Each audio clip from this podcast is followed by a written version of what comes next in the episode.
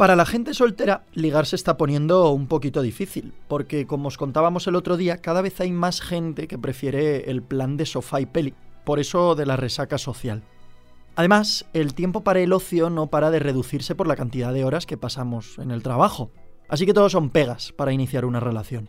Bueno, pues hay personas que todavía lo tienen más difícil, porque su día a día, de por sí, ya es más complicado. Es el caso de las personas con alguna discapacidad. Siempre hay buena gente en el mundo pensando en los demás, y es eso de lo que vamos a hablar hoy. Quiero contaros un proyecto que va en esa dirección. Ahora lo vemos. Soy Luis Urios y cada día quiero darte buenas noticias. Si necesitas un día sin sobresaltos, este es tu lugar seguro. Los buenos días, un podcast diario para ponerte de buen humor. Yo he llegado a una conclusión bastante sólida sobre las apps de citas. Para los chicos suelen funcionar o no a partes iguales. Es decir, hay un equilibrio que depende de la suerte que tengas, lo guapo o lo simpático que seas, etc. Hay muchos otros factores. Pero no conozco a ninguna chica que hable bien de Tinder u otras aplicaciones del estilo. Siempre me dicen que están plagadas de loquitos.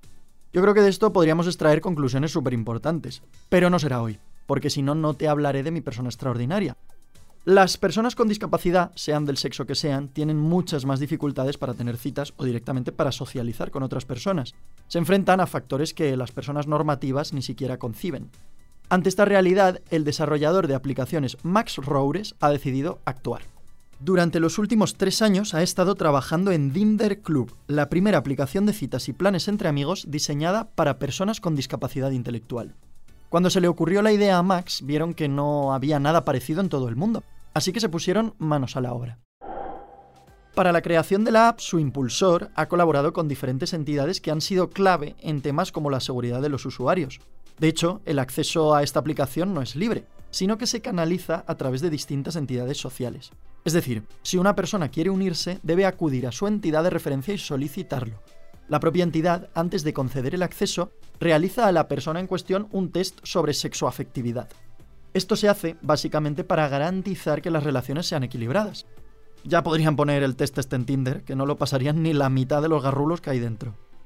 En caso de no pasar el test, la propia aplicación ofrece cursos formativos a los potenciales usuarios, o sea, una maravilla. La aplicación es gratuita y con el tiempo acabará ofreciendo una versión premium de pago, desde aquí lanzamos un saludo a Max Roures y su equipo por haber dado vida a un proyecto tan chulo. Os dejo con Marta.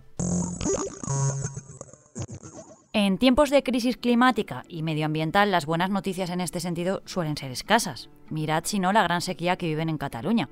Pero hay que ponerse las gafas de lejos y observar que se están haciendo muchas cosas para combatir los efectos de estas anomalías en todo el mundo. Nos vamos hasta Asia, donde ha surgido un nuevo arrecife hecho a partir de la reutilización de conchas de ostras descascarilladas. Es una señal de que hacer frente al cambio climático está a nuestro alcance, es una elección. Y es que, después de décadas de degradación de los arrecifes de ostras, los restaurantes y los servicios municipales de gestión de residuos se están asegurando de que las conchas del marisco consumido vuelvan a los arrecifes, asegurando que se reconstruyan y prosperen en las aguas profundas de Hong Kong. La ostra de esta ciudad-estado china filtra más agua de impurezas que cualquier otra especie. Si se cuida adecuadamente cada una de las decenas de miles de ostras que componen los arrecifes, pueden limpiar 200 litros al día. The Nature Conservancy, una de las ONGs verdes más grandes de Estados Unidos, dirige una sección en Hong Kong que organiza la recolección de conchas de ostras en los numerosos restaurantes de la ciudad. Todos los jueves sus vehículos peinan la ciudad en busca de sacos de conchas de ostras usadas antes de arrojarlas en un recinto especial en un vertedero para garantizar que toda la carne y las bacterias residuales se sequen al sol. Un año después de esto, son lanzadas a las aguas sobre arrecifes identificados como con potencial para regenerarse. Esta ONG está recolectando casi una tonelada de conchas de 12 hoteles, supermercados y una variedad de restaurantes más pequeños, se han reciclado alrededor de 80 toneladas desde que comenzó el proyecto allá por 2020. Las conchas ayudan a que los arrecifes vuelvan a crecer al aumentar la masa de material para que se adhieran las larvas de ostras. También proporciona hogar a esponjas y otras formas de vida marina fundamentales para dar alimento, refugio y relaciones de codependencia a otras criaturas del mar. Parece magia, ¿eh? Pero es todavía mejor.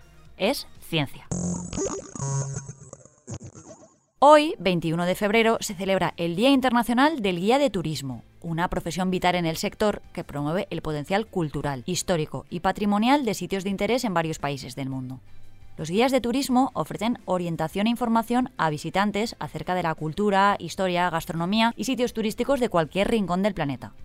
Con su labor contribuyen a impulsar el turismo, siendo una importante actividad económica de las ciudades. No soy yo muy de guías, ¿eh? porque me gusta ver las cosas a mi aire, haber leído sobre lo que voy a ver. Pero lo que me encanta son las audioguías cuando voy a un museo, porque si no, es que no me entero de nada y me aburro. Pero reconozco que cada vez hay más tours en las ciudades que son chulísimos. Free tour de estos gratis, de miedo, de escenarios de cine. Vamos, para todos los gustos. Así que felicidades a los guías. Os dejo que estoy muy cansada esta semana. Mañana viene Tamara. Muchas gracias por escucharnos y gracias a ti, Marta. Que va, un placer. Recuerda que si te ocurre algo bueno y quieres contárnoslo, puedes escribir a losbuenosdías@lasprovincias.es. Este podcast ha sido escrito por Marta Hortelano, la edición es de Amalia Yusta y Paco Sánchez, el diseño sonoro es de Rodrigo Ortiz de Zarate y la producción de Miquel Abastida y Tamara Villena.